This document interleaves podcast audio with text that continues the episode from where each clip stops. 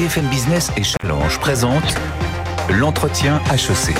Edwige Chevrillon et Vincent Beaufils.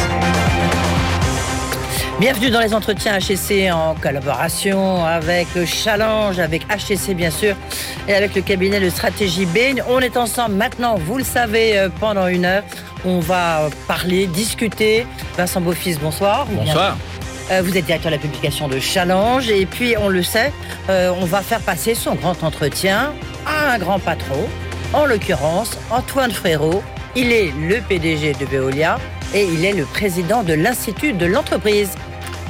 Alors, euh, cet entretien HEC, Antoine Frérot, c'est en fait une interview multicanale. On va le retrouver dans les colonnes de Challenge et aussi le week-end sur BFM Business, mais aussi sur nos sites challenge.fr, business, euh, BFM Business également, parce que c'est maintenant comme cela que cela se fait. On peut consommer du Antoine Frérot quand on veut, où on veut. Et bonsoir ou bonjour et bienvenue Antoine Frérot. Ben, bonsoir à tous les deux. Alors, on vous reçoit aussi maintenant, cher Antoine Frérot, parce que vous vous êtes transformé en un auteur de livres. hein. L'entreprise de demain, vous l'avez écrit avec un professeur HEC, Rodolphe Durand, qui viendra d'ailleurs nous rejoindre tout à l'heure, où vous poursuivez votre œuvre de euh, pédagogie euh, en faveur de l'entreprise. C'est pour ça que vous êtes euh, ici avec cette double casquette, Veolia et Institut de l'entreprise. Et vous avez ce rôle iconoclaste dans le monde patronal de dire l'entreprise est en danger, il faut accepter que l'opinion n'est pas tout à fait euh, prêt à la euh, comprendre et voilà ce qu'on pourrait faire pour que l'entreprise soit réhabilitée. Et Antoine Frérot, vous êtes d'autant plus iconoclaste que vous avez été au cœur de l'actualité, euh, en l'occurrence, parce que vous avez pris le contrôle d'une grande partie de votre rival, le groupe Suez. Ça faisait longtemps que ça s'était pas vu dans le capitalisme un peu policé français. Vous avez en tous les cas donné un coup de pied dans un coup de oui un coup de pied dans le capitalisme français. Tout ce qu'on peut dire, c'est que vous avez euh, joué un rôle très important sur cette entreprise telle que vous la définissez, l'entreprise de demain. Alors là, quatre parties dans cet entretien HSC qu'on va vous faire euh, passer. Une partie sur l'actualité. Là, on va la passer autour du livre. Il y aura une partie euh, plus business, hein, Vincent, avec la- bah, le groupe Veolia, comment vous vous profilez euh, pour euh, les années à venir. Et puis, bien sûr, il y aura, comme toujours, en direct du campus, des étudiants à qui on a posé la question en disant, tiens, c'est quoi pour vous l'entreprise de demain? Puis c'est quoi pour vous Veolia? Et puis des questions des alumni, euh, comme toujours. Mais pour l'instant, c'est la question d'actualité. L'entretien HEC avec Challenge sur BFM Business.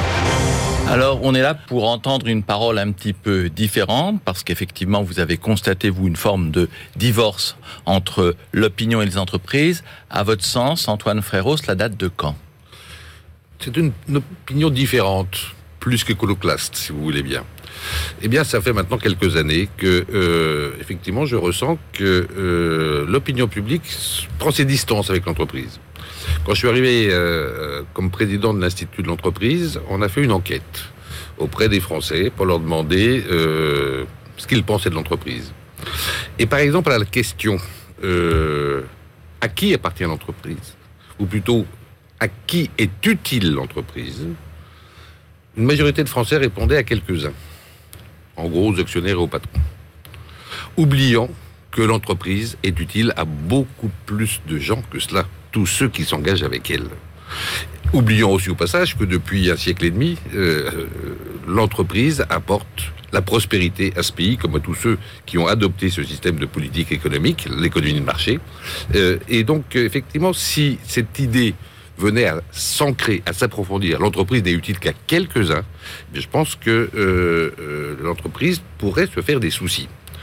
Euh, et ensuite, on a demandé aux Français de choisir parmi plusieurs mots celui qui, pour eux, symbolisait le plus l'entreprise. Et vous savez ce qui est sorti en 2017, début 2017, comme mot qui symbolisait le plus l'entreprise? Le mot défiance.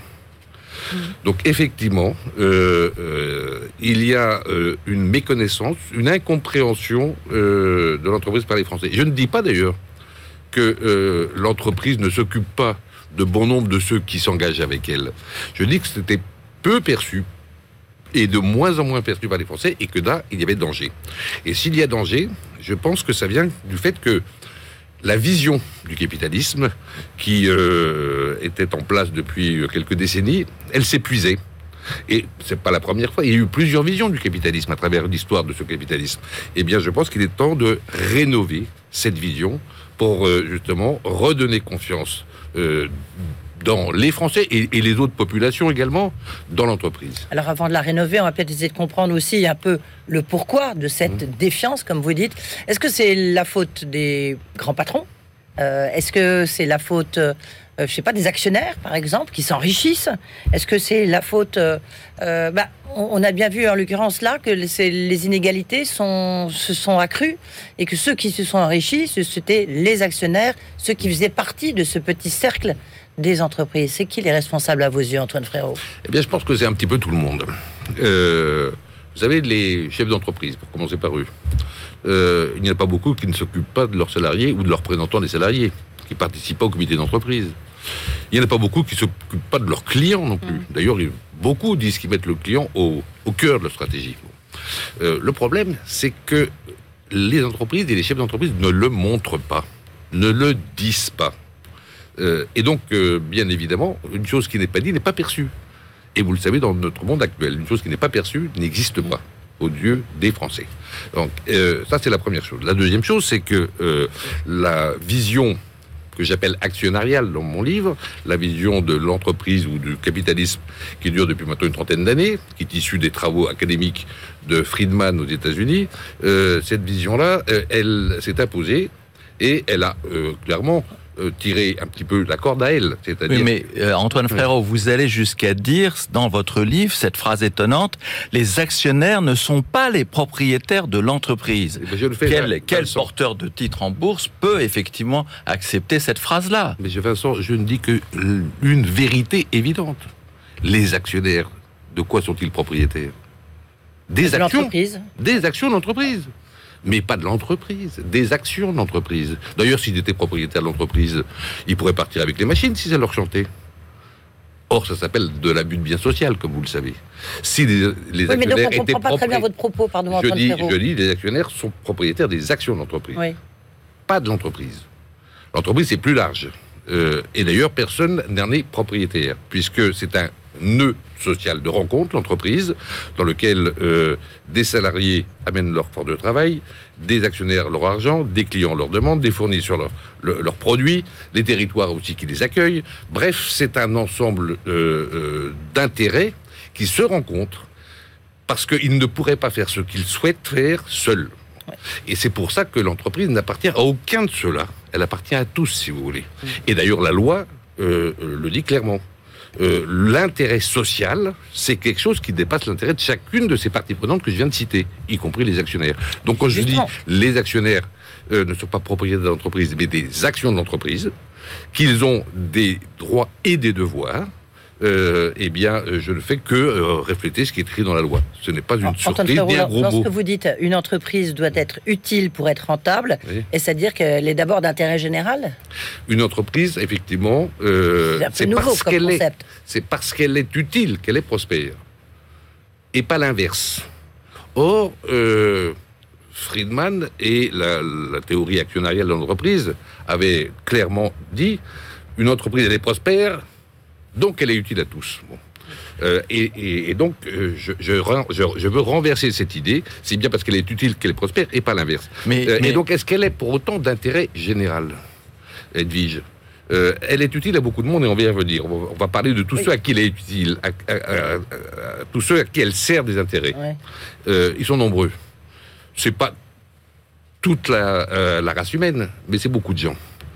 Et d'ailleurs, quand une entreprise vient à disparaître, qu'est-ce qu'on n'entend pas comme, comme pleurs et grincement de dents C'est un désastre Ce sont des emplois. Ce sont des des emplois. emplois, mais on entend, on, en- on entend des emplois directs ou indirects, on entend euh, une vie de collectivité publique qui l'accueillait, on entend des clients qui sont euh, laissés euh, sur le bord de la route, on entend des fournisseurs qui sont pas payés, euh, on entend des actionnaires qui sont qui ont perdu tout, tout leur argent, on entend des prêteurs qui sont pas remboursés.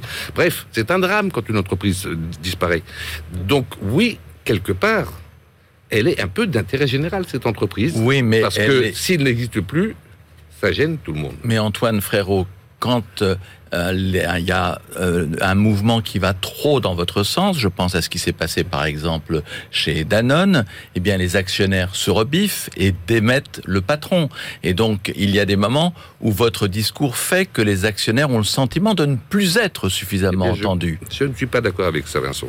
Euh, ce n'est pas pour ça que euh, euh, le conseil d'administration a demandé à Emmanuel Faber de quitter l'entreprise Danone. Ah, D'ailleurs, on va enfin savoir. D'ailleurs, il, il a immédiatement confirmé, ce conseil d'administration, que les, les engagements que Danone avait pris, que le côté entreprise à mission, que l'ensemble des performances plurielles, et non pas seulement économiques et financières, étaient maintenus. Je pense que c'est pour d'autres raisons qu'ils ont demandé à Emmanuel Faber de quitter l'entreprise, pas pour celle-là. Nous verrons bien si euh, le fait que le Conseil ait réaffirmé tout ce que je viens de dire est tenu. Mais je pense que c'est pas la, vraie raison. Mais maintenant, si vous voulez bien, venons-en à... euh, euh, ça veut dire quoi, une entreprise utile? Parce que je dis, quand elle est utile, c'est parce qu'elle est utile qu'elle est prospère. Eh bien, c'est il faut qu'elle soit utile à tous ceux qui s'engagent avec elle. Il y a beaucoup de gens qui s'engagent avec une entreprise. Certes, les actionnaires qui y mettent leur argent, les salariés qui euh, viennent y travailler, euh, les clients qui passent commande, les fournisseurs qui vendent Oui, mais leurs produits, avez- les territoires qui investissent pour les accueillir, et les générations futures, euh, parce qu'une une entreprise, généralement, ça transcende les générations. Tout cela, ils prennent un risque en s'engageant avec l'entreprise. Pas le même risque, pas la même ampleur, pas le même type de risque. vous savez tous bien- s'engagent. Oui. Et c'est à cela que l'entreprise doit penser. Elle doit servir ses intérêts parce que si elle ne le fait pas, un jour, ils s'éloigneront de l'entreprise. Or, l'entreprise a besoin On est d'alliés. d'accord, Antoine Frérot, mais en même temps, vous qui avez redressé complètement Veolia, quand lorsque vous avez récupéré Veolia, euh, vous aviez un endettement absolument colossal, euh, vous l'avez redressé, vous savez bien qu'il y a quand même le, le bottom line qui compte, le, sûr. le- le profit euh, légal, vous parlez de profit légal et profit légitime, Mhm. mais il y, a, il y a toujours cette dernière ligne hein, qui est Bien sûr, mais, l'essentiel. mais Edwige, je n'aurais pas pu redresser Veolia si j'avais pas eu d'alliés. Et quels sont les alliés naturels d'une entreprise? C'est ceux qui y ont intérêt, ceux qui s'engagent avec elle. Euh, les salariés m'ont aidé à redresser l'entreprise, les actionnaires aussi, mais également les clients. Euh, bref, euh, l'ensemble de ces parties prenantes qui ont intérêt à ce que l'entreprise existe. Et- si on s'occupe d'eux, si on leur apporte ce qu'ils attendent, des performances, certaines attendent des performances euh, financières ou économiques, d'autres types de performances, eh bien, ils vous soutiennent. Et votre profitabilité, votre euh, prospérité, elle est durable. Eh bien, on reviendra par rapport à, à ce sujet-là sur le- les salaires des patrons en général. Est-ce qu'effectivement, vous avez le sentiment que ça participe de la difficulté entre les Français et l'entreprise?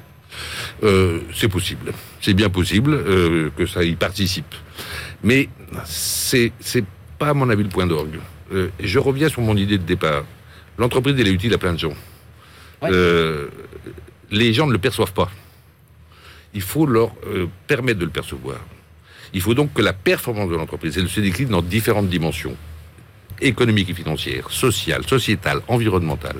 Et il faut que les entreprises apportent des preuves qu'elles euh, euh, réalisent ces performances, qu'elles les atteignent. Et c'est vrai qu'en en matière économique et sociale, les entreprises sont tenues d'apporter des preuves, sinon ça se passe mal. Et bien c'est pareil dans les autres domaines. Donc il n'y a, pas- un domaine qui doit être négligé par rapport à l'autre. Ils doivent tous être traités avec un même degré, je dirais, euh, d'exigence. Mais il faut apporter des preuves qu'on est performant au niveau environnemental, au niveau sociétal, au niveau social et au niveau économique. Le temps passe vite et encore on a largement débordé. Euh, tout de suite, ça va être euh, le brief de Bain. L'entretien HEC avec Challenge sur BFM Business.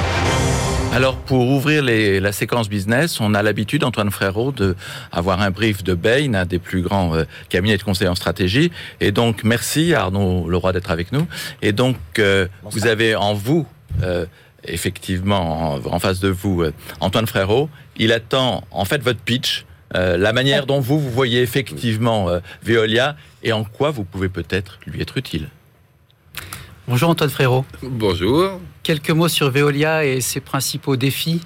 Euh, donner du sens est le maître mot aujourd'hui euh, de l'entreprise. Il le sera encore plus demain pour euh, stimuler l'engagement des équipes, recruter les meilleurs talents et assurer un développement pérenne de ces activités. Comme le symbolise votre mission de ressourcer le monde, et vous l'avez dit tout à l'heure, une entreprise est prospère parce qu'elle est utile et non l'inverse.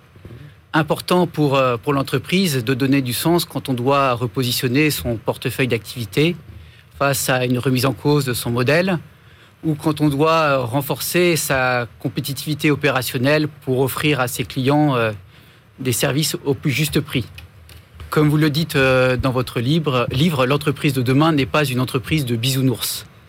Euh, important aussi de donner du sens quand on se lance dans une rude bataille boursière pour conquérir son principal concurrent et créer un acteur capable de répondre aux enjeux écologiques de demain. Trois domaines en particulier pour Veolia dans le cadre du rapprochement avec Suez. Le premier, c'est la performance plurielle. C'est le mot que vous donnez en février 2020 à cette notion de progrès partagé, déclinée en 18 indicateurs. Elle intègre notamment euh, des ambitions chiffrées en termes d'accès à l'eau potable pour les populations les plus vulnérables, de volume de déchets de plastique recyclés ou encore de réduction de l'empreinte carbone. On souhaite euh, qu'avec Suez, Veolia, pardon, soit un cordonnier encore mieux chaussé en matière de performance euh, économique, commerciale, sociale, sociétale et environnementale. Euh, la seconde, c'est l'innovation. les secteurs de l'eau, des déchets et de l'énergie sont des industries au temps long mais l'urgence du changement climatique crée une véritable course contre la montre pour trouver des nouvelles solutions et euh, les mettre à l'échelle. Vous le dites vous-même, 50% euh, des solutions pour répondre aux enjeux de la transformation écologique doivent encore être inventées. J'allais dire, en tant que citoyen de la planète bleue, on a envie de vous dire euh, chiche. Vous avez raison. La troisième, c'est l'engagement des salariés. Rien de grand dans le monde ne se fait sans passion, écrivait Hegel. Dans votre projet industriel Impact 2023, vous visez un taux d'engagement de vos salariés de plus de 80%. On souhaite euh, aux collaborateurs de Veolia, les anciens comme, les nouveaux qui vont vous rejoindre, cette passion d'entreprendre et de matérialiser la raison d'être de Veolia pour en faire un modèle de l'entreprise de demain. Quand on parle de, de, transition euh, ou de transformation écologique, c'est un euphémisme que de dire que euh, le sentiment d'urgence est diversement partagé. Donc comment faire que les entreprises de demain comprennent qu'il est urgent d'agir maintenant et se mobilisent en conséquence? Je vais commencer par répondre, Monsieur Leroy, au fait que je pense que beaucoup d'entreprises sont conscientes aujourd'hui euh, qu'il faut réussir leur propre transformation écologique et qu'il y a urgence. Euh, et très honnêtement, euh, ce sentiment d'urgence, il s'impose un peu. On, on, nous l'impose. C'est vrai aussi pour Veolia d'ailleurs, hein, comme pour toutes les entreprises. Et donc je pense que beaucoup euh, en sont conscients. Euh, pour euh, les aider, je pense qu'il faut leur proposer des solutions pour y parvenir. Je pense que la plupart savent qu'elles doivent le faire, que c'est un travail de persévérance, de court, de moyen et de long terme. Il faut fixer un cap, il faut s'y tenir. Mais la plupart, elles disent comment je peux y arriver. Et pour les aider, la première chose, c'est de leur proposer des solutions. Et c'est justement pour ça que le projet de rapprochement entre Veolia et Suez a été imaginé, pour leur proposer des solutions. Euh, tout d'abord, euh, les solutions qui sont déjà bien maîtrisées, mais qui sont insuffisamment généralisées à travers le monde. Hein. Vous avez évoqué euh, le recyclage des plastiques. On sait recycler beaucoup de plastique, mais on le fait encore trop peu. Ou la réutilisation des eaux usées. Et puis, deuxième chose, pour leur proposer des solutions, eh ben, il faut inventer celles qu'on qui n'existe pas aujourd'hui et dont on aura besoin dans les 20 ans qui viennent. Et effectivement, je pense qu'une bonne moitié de ces solutions n'existent pas encore. Voilà la première manière de les aider. Et c'est une euh, solution dont on va parler tout de suite, puisque ce sont, euh, c'est la partie maintenant euh, business, actualité business. Merci beaucoup d'avoir été Merci, Merci à vous. avec nous. Tout de suite, la séquence business. L'entretien HEC avec Challenge sur BFM Business. Retour dans les entretiens HEC avec euh, Antoine Frérot, le PDG de Veolia et président de l'Institut de l'entreprise. Euh, Antoine Frérot, là, on est dans la séquence business. On va quand même parler d'une entreprise formidable hein, qui s'appelle Veolia. Mais juste avant, je voulais savoir que, justement, comment le président de Veolia a trouvé euh, le président de la France, le chef de l'État, qui a présenté il y a une semaine sa vision, non pas de l'entreprise de demain, mais de la France de demain, 30 milliards sur 5 ans, avec comme baseline ben, le nucléaire. Nucléaire est indispensable dans le mix énergétique pour décarboner la France. Un, est-ce que vous applaudissez à, ce, voilà, à son mix énergétique? Est-ce que ça vous paraît effectivement la bonne solution? Et puis deux, est-ce qu'il a choisi les bons items pour la France de demain? Vous savez, le projet de Veolia, c'est la transformation écologique. Bah oui. Bon, transformation écologique des villes et des, et- et- Ouais. et des entreprises et des industries. Et donc de la France. et donc de la France. Moi, euh, du discours du président de la République, parmi les défis qu'il a évoqués, j'ai retenu le défi écologique. Le- C'était le premier qu'il a évoqué d'ailleurs. Le premier, c'est nucléaire, hein, objectif Non, non, sur ça- nucléaire. Ça, ça, sera les moyens, mais euh, les objectifs. Mais sur les défis, c'était l'écologie, et puis c'était l'innovation, l'innovation et l'industrialisation. Tout ça correspond pile poil à la transformation écologique. Ensuite, il a évoqué une dizaine d'objectifs pour la France. J'en ai retenu quelques-uns. Décarboner l'économie, Ouais. c'est pile poil également dans ce que nous voulons faire dans la, réussir la transformation écologique. Multiplier les véhicules électriques. Dans ce cas-là, il va falloir inventer et mettre en place une industrie de démantèlement des batteries électriques pour pouvoir d'abord éviter qu'elles polluent et surtout pouvoir récupérer des matériaux pour, les, pour en fabriquer de neuves. Il a parlé également d'une alimentation saine, durable, traçable.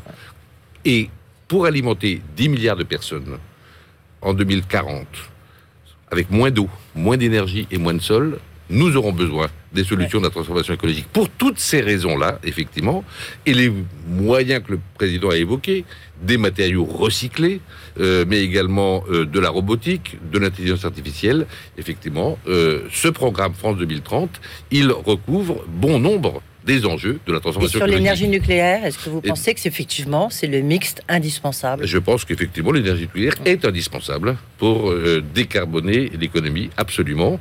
Euh, vous savez que Veolia travaille également sur euh, le traitement des déchets nucléaires et participer à le démantèlement des centrales qui sont en fin de vie. Donc oui, je pense que le nucléaire, euh, bien maîtrisé, est une solution indispensable pour réussir la transformation écologique du pays. Sur la réduction d'émissions de CO2, vous, vous avez réduit de combien? Est-ce que vous avez un chiffre Parce qu'il y a eu une enquête, alors qui n'était pas faite par Bain, mais par un autre grand cabinet de stratégie, qui montrait qu'avec 9% des entreprises qui étaient capables de mesurer précisément euh, leur euh, baisse d'émissions de CO2. Est-ce que chez Veolia, on sait le faire? Alors, peut-être pas suffisamment précisément. Moi, je sais ce que je dois faire pour atteindre et être compatible avec l'objectif d'1,5 degré en 2050. Euh, et, je dois, et, et je dois baisser mes émissions de gaz à effet de serre, et pas que le CO2, il y a le méthane également, euh, de 65%. Réponse rapide, s'il vous plaît, Antoine Frérot. C'est qu'est-ce que vous, comment est-ce qu'on peut vraiment progresser sur le traitement des déchets nucléaires, puisque vous venez de l'indiquer à l'instant, vous travaillez dessus? Oui, je pense que euh, on peut progresser d'abord en concentrant la pollution radioactive. Aujourd'hui, euh, les grands équipements qui sont faiblement radioactifs, mais qu'on doit changer, euh, euh, on s'est obligé de les laisser sur les sites nucléaires. Ils sont trop grands pour être euh, euh, enfouis. euh, avec les déchets plus fortement radioactifs. Euh, une voie, c'est de euh, d'extraire cette pollution radioactive, et de la concentrer dans des petits volumes pour pouvoir sortir les gros dépollués, et donc euh, à ce moment-là mettre ces ces petits volumes euh, de pollution concentrée dans, euh, dans l'enfouissement profond. Bon. C'est une voie euh, qui va permettre, je pense, euh, de rénover et, euh, les centrales, voire de les démanteler. Alors depuis plus d'un an maintenant, l'actualité de Veolia, c'est l'actualité Suez-Veolia de votre PA Oui. maintenant réussi. Où est-ce qu'en est ce nouveau Veolia après l'OPA Est-ce qu'effectivement, euh, vous voyez vraiment euh, le bout du chantier? Alors l'OPA, vous le savez, n'est pas encore terminé. Bon. Et donc nous sommes dans, le, euh, dans la dernière ligne droite. Et euh, ce projet, euh, il sera rendu réel à la fin de l'année, vraisemblablement. Il nous reste trois chantiers à réaliser, puisque le chantier du financement du projet est maintenant réglé avec notre augmentation de capital réalisée il y a quelques semaines De votre côté, mais pas De- du côté de Suez. de notre on en côté. reparlera dans un instant. avec succès.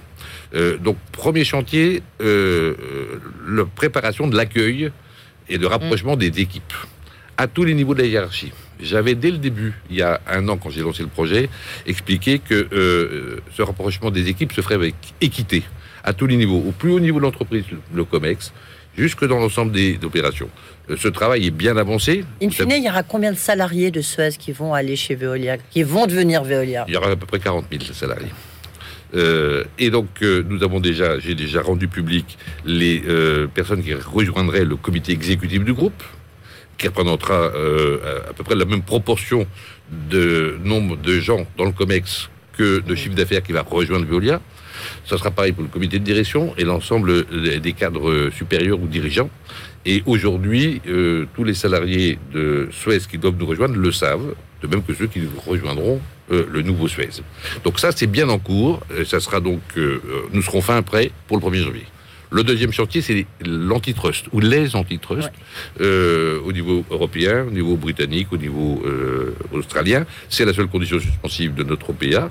Nous sommes sur le, euh, là aussi dans la dernière ligne droite. Nous nous apprêtons à ce qu'on appelle notifier à la Commission européenne notre projet en lui proposant euh, des remèdes pour éviter les problèmes de concurrence que euh, nous avons identifiés avec eux. Euh, et ceci devrait être fait dans la semaine, de la fin de la semaine. Euh, la commission de la concurrence aura à ce moment-là euh, 4-5 semaines pour rendre son verdict. Et derrière, nous, nous enclencherons l'OPA qui terminera à la fin de l'année. Et puis, il reste un dernier chantier quand même. Mais celui-là, il va être long.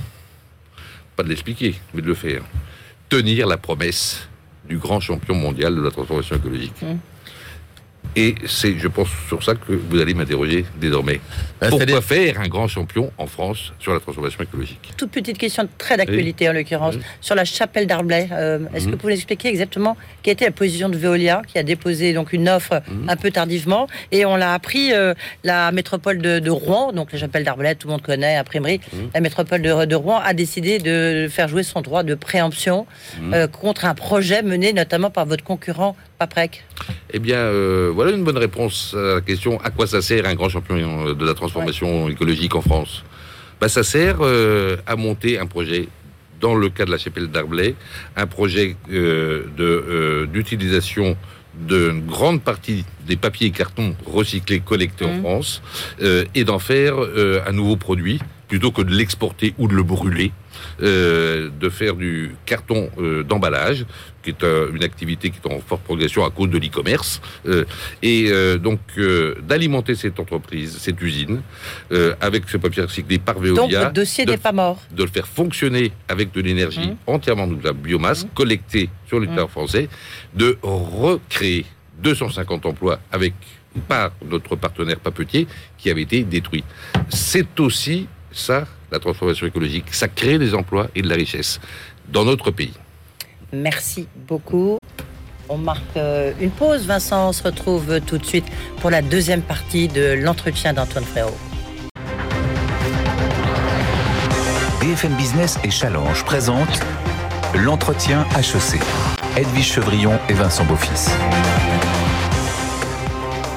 Alors à ce stade de l'émission, nous nous transportons sur le campus d'HEC où effectivement on a demandé à des étudiants ce qu'ils pensaient de Veolia, de la transition euh, écologique.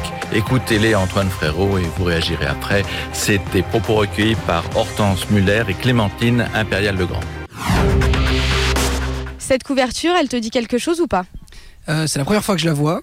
Elle m'inspire euh, plutôt de la sympathie puisque la, la- la typo est relativement sympa.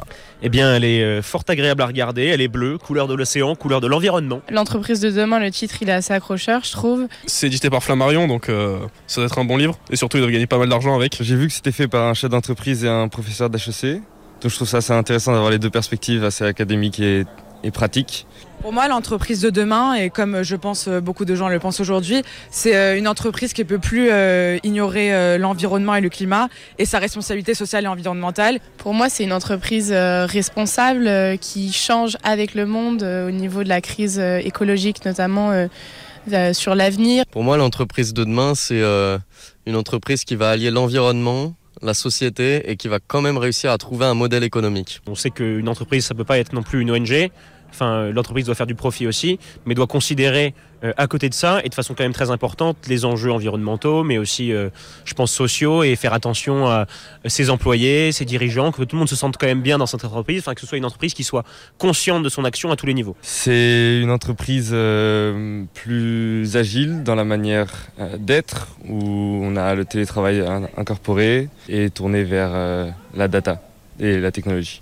Est-ce que tu penses qu'une entreprise, elle procure des bienfaits à une société ou des inégalités ou... euh, Je pense que ça dépend beaucoup de la façon dont elle est gérée, mais on a besoin d'entreprises euh, pour, euh, pour changer et pour évoluer avec la société. Euh, le monde actuel existe euh, grâce à l'entreprise. Tous les développements technologiques qui existent aussi, c'est grâce à l'entreprise. Euh, le, le fait est que euh, certaines entreprises ont aussi des déboires. C'est vraiment les entreprises qui ont l'argent Et euh, c'est elles qui, grâce à leurs profits, euh, peuvent faire changer le modèle économique dans lequel nous vivons. Je vais te lire un extrait du livre et j'aimerais que tu me commentes cet extrait. Une entreprise n'est prospère que si elle est utile. La recherche du profit n'est pas antinomique avec le service de la société. Qu'est-ce que tu en penses C'est plutôt juste. C'est, je suppose que c'est dans le livre. Enfin, je me doute bien que c'est pas Booba. Bah, c'est exactement ça. C'est ce qu'il faut. Il faut qu'on essaye de, de, de, faire plaisir aux actionnaires, mais aussi de faire plaisir euh, à l'environnement. Il faut limiter quand même la recherche du profit, que ce soit pas une recherche du profit à outrance. Mais c'est vrai que sans profit, on peut pas non plus réaliser des investissements et c'est par euh, des nouveaux investissements, euh, enfin je sais pas, par exemple dans les énergies vertes, qu'on va changer le monde. Enfin, ce qui compte, c'est vraiment la position que va adopter l'entreprise et à partir du moment où elle décide que dans son business model, elle va intégrer certains objectifs euh, sociétaux, je vois pas pourquoi ça, enfin, contredirait la recherche du profit. Si tu avais une question à poser à Antoine Frérot et Rodolphe Durand, tu aimerais leur demander quoi? Eh bien, vu que j'arrive bientôt dans le marché du travail, je me demande comment est-ce que, euh, quel va être l'impact du télétravail et même, par exemple, des gens complètement nomades euh, sur les entreprises. Quelle est l'entreprise d'après-demain Un thème de livre pour vous, l'entreprise d'après-demain. Ils ont été très très bien formés hein, par leur professeur de stratégie, Rodolphe Durand, qu'on retrouvera du reste à la fin de cet euh, entretien d'HEC. Une réaction quand même? Oui, tout d'abord, parce que je trouve que bah, ils sont matures, ces jeunes. Euh, et euh, tout à l'heure, je me disais, quand on avait interrogé les Français il y a 4-5 ans, c'est le mot défiance qui sortait en premier. On l'a recommencé euh, au cours de cette année 2021. Mmh. Et là, c'est le mot confiance qui est sorti en premier. J'y veux voir l'impact que cette génération-là vient de nous montrer.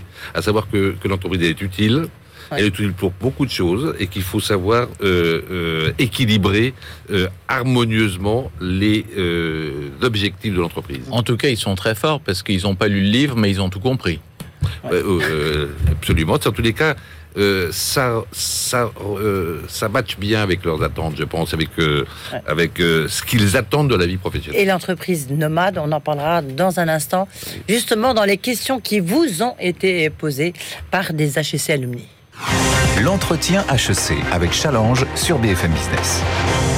Dernière partie donc euh, de cet entretien d'HEC, Antoine Frérot. Donc des questions, cinq questions, parce qu'après il y aura une conclusion un peu particulière cette fois-ci, puisque Rodolphe Durand va euh, nous rejoindre sur ce plateau. Première question, elle est posée par Christine Rodwell. On écoute et après vous répondez. Bonjour, Christine Rodwell, HEC 92. J'ai eu la chance de travailler pendant 8 ans au sein du groupe Veolia. Depuis 3 ans, j'accompagne les dirigeants d'entreprises qui sont de plus en plus nombreux à vouloir intégrer les enjeux sociaux et environnementaux au cœur de leur stratégie business. Ma question est pour vous, Antoine Frérot. Veolia est une entreprise pionnière en la matière, tant et si bien que vous avez bâti le concept de performance plurielle dont vous souhaiterez sans doute nous parler plus en détail. Ma question est la suivante. Pour le dirigeant d'entreprise qui cherche à s'engager sur ce chemin, quels sont les facteurs clés de succès? Par quoi commencer? Comment délimiter le champ? Comment embarquer les troupes? Merci Antoine. Bien. Votre réponse. Eh bien, je pense qu'il faut commencer par euh, poser la question, se poser la question, puis rédiger la réponse des questions suivantes. Qu'est-ce que veut faire l'entreprise? Pourquoi elle veut le faire? À qui elle est utile et comment elle est utile? Et ceci, nous l'avons appelé euh, la formulation de notre raison d'être. Et euh, vous le savez, euh, la loi Pacte et surtout le rapport Sénard-Nota d'il y a quelques années a incité à même créer cette idée de raison d'être. Formuler tout cela, et pas seulement sous forme de slogan, mais d'un travail euh, approfondi. Euh, pourquoi cette entreprise? À qui elle est utile? Et comment elle va l'être, je pense que ça permet ensuite de décliner une série d'indicateurs de performance vis-à-vis des publics que l'entreprise vise. Et ensuite des objectifs chiffrés, mesurés chaque année, qui permettent d'apporter des éléments de preuve, de rendre compte, oui, sur l'aspect économique et financier, sur l'aspect social, sur l'aspect environnemental. On a progressé, on n'a pas progressé. Et voilà quel est notre objectif dans trois ans, dans quatre ans, en, apportant des preuves. Et avec cela, vous embarquez l'ensemble de ce que constituent les parties prenantes d'une entreprise. On a donc une deuxième question d'un alumni, Antoine Robin. Bonjour, monsieur Antoine Frérot, Antoine Rabin, président de Gekosphère et président du club Économie Verte de HEC Alumni. J'ai envie de vous poser une question que je pose souvent à mes clients lorsqu'on explore des nouveaux modèles, pour ne pas dire modèles de rupture, en réponse euh, à l'équation écologique de notre siècle. Et pour ça, je vais prendre appui sur euh, ce qu'a entrepris Michelin il y a quelques années, sur son segment B2B, où Michelin aujourd'hui ne vend plus de pneus, mais vend de l'euro au kilomètre. Et ça, ça change tout. Ça change tout déjà pour le client, dont euh, la facture a baissé euh, au nombre de kilomètres euh, transportés à la fin de l'année. Ça change aussi évidemment euh, le modèle d'assise euh, de Michelin sur la chaîne de valeur, qui capte plus de valeur ajoutée, avec des couches de services supplémentaires et un engagement de performance. Et enfin, euh, c'est un gain pour l'environnement, puisque le- l'empreinte matière euh, du kilomètre transporté a baissé euh, en termes de pneumatiques. Donc lorsqu'on coche euh, ces trois cases, euh, gain pour le client, gain pour Michelin, gain pour l'environnement, on épouse les principes de la redirection euh, écologique. Et vous, Monsieur Antoine Frérot, avez-vous déjà identifié des modèles de rupture pour Veolia? Quel est votre euro au kilomètre? Quel est le rôle que vous pouvez jouer? Bien. Euh, Les modèles de rupture. Alors, euh, Alors, vous en avez déjà un peu parlé, donc on va peut-être pas refaire Bon, tout le film. Veolia est une entreprise de service. Oui. Michelin était une en- en- entreprise de production industrielle. Elle s'est transformée en entreprise de service. Elle vend plus des pneus, elle vend de la mobilité ou des Oui. kilomètres pneus.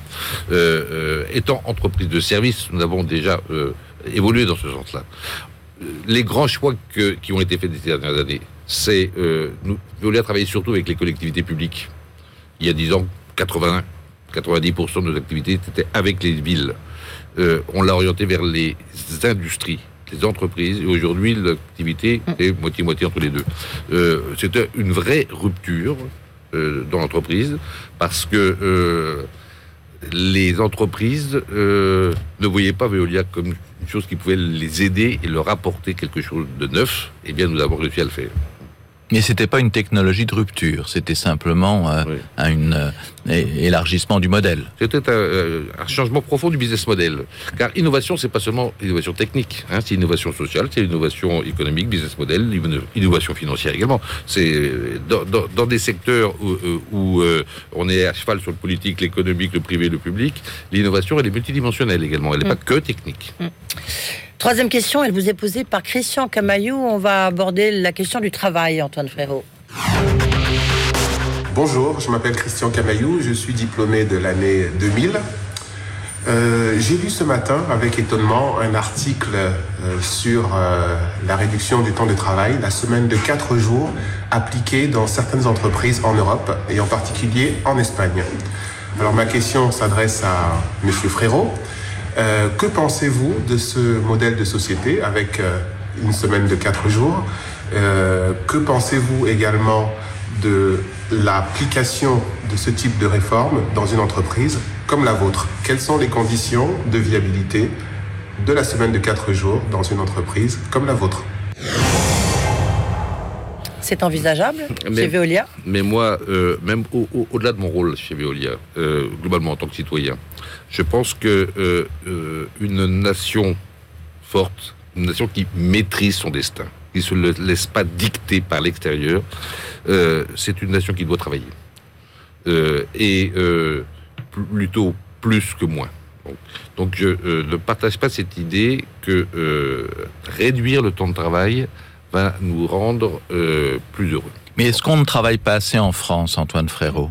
Alors, on travaille moins en, en nombre d'heures, on travaille moins que dans les autres pays européens. Le taux d'emploi. Oui, et donc, mais, mais en même temps, euh, en France, on travaille mieux pendant les heures où on travaille, souvent, et plus productivement, en fait, avec plus de productivité que dans les autres pays. Bon. Donc, si on combinait les deux, si on, avec le, le, ni- la qualité de travail, le niveau de productivité qu'on a en France, et qu'on revenait juste euh, au nombre d'heures que, que font les Allemands, bon, euh, eh bien, je pense que le pays serait beaucoup plus fort. Mais vous savez bien que c'est aussi une question d'employabilité. Il y a combien le taux d'employabilité des seniors chez Veolia C'est quoi? En France, on en trouve un job à partir de 30 ans, pas avant, et on en perd à partir de 45 ans. Il y a une durée de vie euh, de travail qui est extrêmement courte, beaucoup plus courte qu'aux États-Unis, beaucoup plus courte qu'en Allemagne. Bon, euh, il se trouve que chez Veolia, le turnover est très faible et que donc euh, euh, les gens ne partent pas tôt euh, et ils restent euh, toute leur vie au sein de l'entreprise. Bon. À nous, néanmoins, euh, de leur offrir des possibilités d'abord d'évolution professionnelle et puis aussi d'être employable, comme je le disais tout à l'heure, avec en maîtrisant les nouvelles techniques. Mais je pense qu'il faut. L'idée, c'est pas de travailler moins. Et l'idée, en revanche, pour que les gens aient envie de travailler autant ou plus, il faut que euh, s'épanouissent dans leur travail. Il faut qu'il ait un sens ce travail, comme le disait Monsieur Leroy tout à l'heure. Euh, il faut euh, euh, qu'on ait l'impression de participer à quelque chose qui, qui, vous- qui vous dépasse chacun, chaque, chaque personne, euh, euh, un projet ambitieux. Euh, et euh, c'est ça qu'il faut chercher plutôt que de réduire le temps de travail. Alors, une nouvelle question de Brigitte Dubroc maintenant. Bonjour Monsieur Frérot, Brigitte Dubroc, animateur du Hub Management des diplômés HEC. Dans l'entreprise de demain, pour un nouveau récit, vous expliquez que l'entreprise incarne un projet collectif porteur de sens. Vous donnez une place de choix à l'ensemble de ses parties prenantes et vous mettez en avant sa raison d'être comme clarification de son utilité et comme boussole pour guider sa feuille de route. Cette raison d'être est souvent explicite à la naissance de l'entreprise pour des entreprises plus matures, avec des actionnaires plus diffus et des dirigeants qui font un passage plus ou moins long. Pensez-vous souhaitable d'intégrer largement l'ensemble des parties prenantes à la formulation de cette raison d'être? Si oui, pourquoi et comment? Merci. Celle de Veolia, c'est euh, ressourcer le monde. Comment elle est, comment elle est venue cette raison d'être avec les parties prenantes? Bien évidemment, puisque cette raison d'être, elle vise à définir pourquoi l'entreprise est utile, à qui elle est utile et comment elle est utile. Et comme cette utilité, elle s'adresse à toutes ces parties prenantes, bien évidemment, il faut que les parties prenantes soient euh, impliquées dans sa formulation. Chez Veolia, ça a été euh, de nombreuses séances de travail euh, avec les salariés, avec les clients, avec nos fameux Critical Friends, avec toute une série euh, de communautés que nous avons interrogées, avec lesquelles nous avons travaillé. Le conseil d'administration lui-même, qui est euh, rassemblé tout cela, s'est réduit quatre fois sur le sujet euh, avant de conclure sur le texte qui euh, nous avons formulé. Donc oui, bien évidemment, il faut que les parties prenantes soient impliquées dans ce texte. Et les actionnaires sont une des parties prenantes. encore Mais, une mais, fois. mais cette raison d'être, très joliment formulée, ressourcer le monde, qu'est-ce que cela change dans la vie de Veolia? Alors, c'est d'abord, euh, Ressourcer le monde, c'est son résumé. C'est trois pages de la raison d'être, qui explique pourquoi Veolia est utile, à qui et comment elle veut l'être. Bon, qui fait référence au début aux euh, objectifs du développement durable de l'ONU et qui décline ensuite tout le reste de son travail. C'est une boussole, euh, cette raison d'être. Et par exemple, lorsque Suez, notre confrère, a été mis en vente il y a un peu plus d'un an par son actionnaire principal, eh bien, euh, c'est notre raison d'être qui nous a conduit à dire nous devons faire une offre pour acheter Suez. Nous, nous ne pouvons pas laisser l'entreprise Suez vendue là où elle allait être vendue, vraisemblablement hors de France, à l'étranger, et nous avons quelque chose à construire avec elle de plus fort que nous sommes. Euh, eh bien, la raison d'être, elle, a servi de boussole à une telle décision. Elle sert aussi de boussole pour l'exécution de ce projet. Quand je parlais tout à l'heure de euh, l'accueil euh, des collègues ex-Suez qui allaient nous rejoindre et, de la manière dont nous préparons cet accueil de manière équitable, eh bien la raison d'être nous sert aussi de boussole. Dernière question, euh, rapidement. Cinquième question qu'elle est posée. Elle est posée, pardon, par euh, Jean-Christophe Long. On écoute votre réponse, bien sûr. Bonjour Président, bonjour Professeur. Je suis Jean-Christophe Long, président du club HEC Alumni Stratégie de l'entreprise. Très heureux de participer à cette séquence présentant votre ouvrage. Au sein de notre club, nous nous intéressons aux défis et opportunités du long terme sur un horizon de plusieurs années. Ma question porte sur les trois axes du développement durable, euh, l'économique avec le profit social, sociétal avec people et environnemental avec planète. Comment selon vous ces trois dimensions peuvent-elles s'articuler simultanément dans une même stratégie? De quelle manière voyez-vous une nouvelle cohérence entre ces trois dimensions dépassant la prééminence donnée jusqu'à présent au profit? Merci. Je pense que les, je pense que les entreprises n'ont pas le choix. Celles qui ne respectent pas la planète devront euh, arrêter de travailler, seront obligées d'arrêter de travailler, peut-être plus, plus tôt que tard, me semble-t-il. C'est pareil pour ceux qui n'arrivent pas à embarquer leurs salariés dans une aventure, dans un projet qui dépasse chacun d'entre eux et qui leur donne l'envie de se dépasser. Euh, eh bien, euh, c'est ça qui permet de concilier euh, économie, objectifs économiques, objectifs sociaux, et objectifs environnementaux. Tout ceci, néanmoins, suppose euh, de se projeter sur le long terme. Euh, parce que je disais, euh, cette entreprise euh, à vision élargie que j'appelle de mes voeux à performance plurielle, euh, elle sera plus forte durablement parce qu'elle aura des alliés qui la défendront et donc elle sera profitable durablement et de manière pérenne. C'est bien donc euh, une vision de long terme qui permet d'articuler l'ensemble de ces, de ces dimensions. Respecter l'environnement, ne, plus polluer, moins extraire, euh, ne pas euh, euh, mettre en danger la biodiversité, ça demande de, planifier sur le long terme des, tout- toute une série d'actions. Il faut de la persévérance. Je disais tout à l'heure, long, court, long, court, moyen et long terme, pardon. Un but, ne pas en dévier, c'est la seule solution pour y parvenir. Alors Antoine Frérot, on va conclure de manière inhabituelle cet entretien HEC, puisque effectivement votre co-auteur, Rodolphe Durand, va venir nous rejoindre maintenant. L'entretien HEC avec Challenge sur BFM Business. C'est donc la dernière partie de cet entretien HEC avec. euh, bah, on va accueillir votre co-auteur, Antoine Frérot. Eh bien, Rodolphe Durand, bonsoir ou bonjour, Bonsoir. on ne sait jamais ce qu'il faut dire. Euh, merci en tous les cas d'être euh, avec nous. Vous êtes donc le co-auteur de ce livre, L'entreprise de demain, euh, pour un nouveau récit de l'entreprise. On sait que les récits, c'est très important. Vous nous avez écoutés, vous étiez juste derrière la porte. Rodolphe Durand, vous êtes professeur à HEC, euh, bien sûr, de stratégie. Qu'est-ce, vous, qu'est-ce que vous avez retenu nos échanges J'ai retenu deux choses. Euh, La première, c'était euh, tout début, lorsque Antoine Frérot a reprécisé euh, que les actionnaires n'étaient pas les propriétaires de l'entreprise. J'ai noté votre, votre surprise. Et cette surprise, elle est présente auprès de nombreuses personnes qui, effectivement, au cours des dernières décennies, ont retenu le fait que euh, les actionnaires détiennent l'entreprise. C'est un petit peu plus compliqué que ça. L'entreprise a sa, son propre intérêt social et c'est aux dirigeants de aussi faire respecter la raison d'être de l'entreprise eu égard aux droits et devoirs des actionnaires, mais le propos est un peu plus large. Et ça, c'était le premier point qui était très intéressant, je pense, de souligner. Et le deuxième, c'était euh, euh, lorsque l'on a parlé des émissions carbone, et ce qui montre toute la complexité. Et je pense que euh, An- Antoine Frérot l'a très bien souligné en disant une façon de décarboner, c'est de revendre des actifs qui sont effectivement à fort contenu de carbone. Et là, on voit que la question du propriétaire, effectivement, de ces actifs euh, se pose. Parce que à qui les revendre? Évidemment, beaucoup d'entreprises pourraient se défausser de ces actifs. Qui les, qui retiendrait? Si ce sont des, propriétaires ou des, des actionnaires, des investisseurs qui ont que peu d'intérêt à ce que euh, finalement les objectifs environnementaux soient respectés, eh bien à ce moment-là, on ne résout pas du tout le problème. Donc on voit tout l'élément de complexité et euh, toutes les limites aussi parfois qu'il existe dans euh, les calculs de réduction simplement des émissions euh, qui pourraient donc être opérés de cette façon-ci. La situation est plus complexe. Alors, Rodolphe Durand, moi, ce que j'ai retenu, c'est combien Antoine Frérot euh, vous réclamez. Il disait, mais où est effectivement mon co-auteur Euh, euh, J'ai besoin de ce- son apport académique. Comment vous avez travaillé ensemble et d'où vient la genèse de ce, ce Ouais, livre? C'est formidable parce que c'est une, une rencontre maintenant qui date de, de- de plusieurs années et d'un- parcours où on s'est retrouvé à, à- à plusieurs, à plusieurs endroits, dans des, dans des think tanks ou dans des conférences où nous étions, où nous étions ensemble.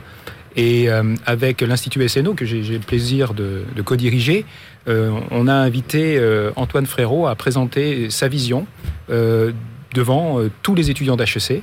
Et à l'issue de cette, euh, de, cette, euh, de cette rencontre, euh, petit à petit, l'idée a fait son, son chemin, que nous pouvions joindre les idées d'un grand patron engagé et celles d'un petit professeur euh, qui fait ce qu'il peut.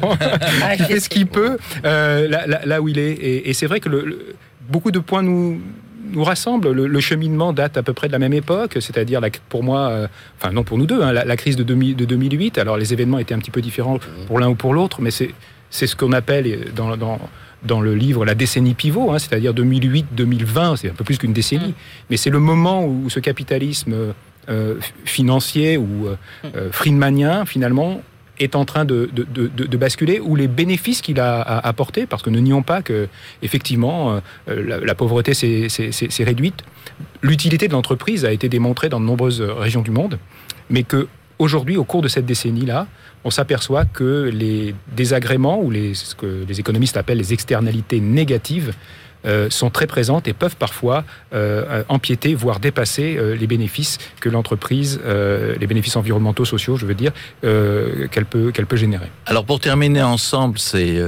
cette heure beaucoup consacrée au livre. On a eu une heure. il y a 240 pages. Qu'est-ce que c'est l'un ou l'autre, l'un et l'autre, ce que nous avons oublié de mentionner et qui vous semble important? Ben Moi, je vais commencer. C'était important que euh, ce livre, je puisse l'écrire avec Rodolphe Durand, professeur dans une grande business school du monde, HEC. Parce que euh, la vision euh, de l'économie financière, actionnariale, de Friedman, elle s'est répandue dans le monde entier rapidement à travers l'enseignement supérieur à travers les écoles, puisqu'elle a conquis euh, euh, un grand nombre du monde académique euh, à travers le monde. Eh bien, si nous voulons la faire évoluer avec cette nouvelle idée, ce nouveau récit, en entreprise de demain, il est important que de convaincre également le monde académique, les enseignants, parce que c'est eux qui vont enseigner mm. aux jeunes futurs cadres et dirigeants d'entreprise, et que donc je pense qu'il est l'école, c'est la base de tout. C'est aussi vrai. Et vous, Rodolphe Durand, qu'est-ce qu'on a oublié ben, Je pense qu'il y a un acteur assez important qui n'a pas été mentionné, qui est en train de beaucoup euh, euh, pivoter également, c'est les investisseurs. Euh, les réglementations qui s'imposent à eux, notamment en Europe, et puis une certaine prise de conscience aussi, je l'espère, enfin je, crois le voir et, je l'espère, pour des investissements qui effectivement sont, sont profitables mais aussi qui maîtrise certains types d'externalités, pour reprendre ce mot, d'externalités euh, négatives, voire qui valorise les externalités positives. Merci beaucoup, merci beaucoup Rodolphe Durand. Merci beaucoup Antoine Frérot d'avoir passé cette heure avec nous. Vincent, nous on se rejoint le mois prochain. Maintenant on commence à prendre les habitudes. Chaque mois, un grand patron, une grande dirigeante, si ça existe. Et ce euh, sera une dirigeante le mois prochain. Et ça sera une dirigeante. Voilà. Merci beaucoup en tous les cas. Rendez-vous, euh, rendez-vous chez Challenge sur BFM Business. Merci à vous.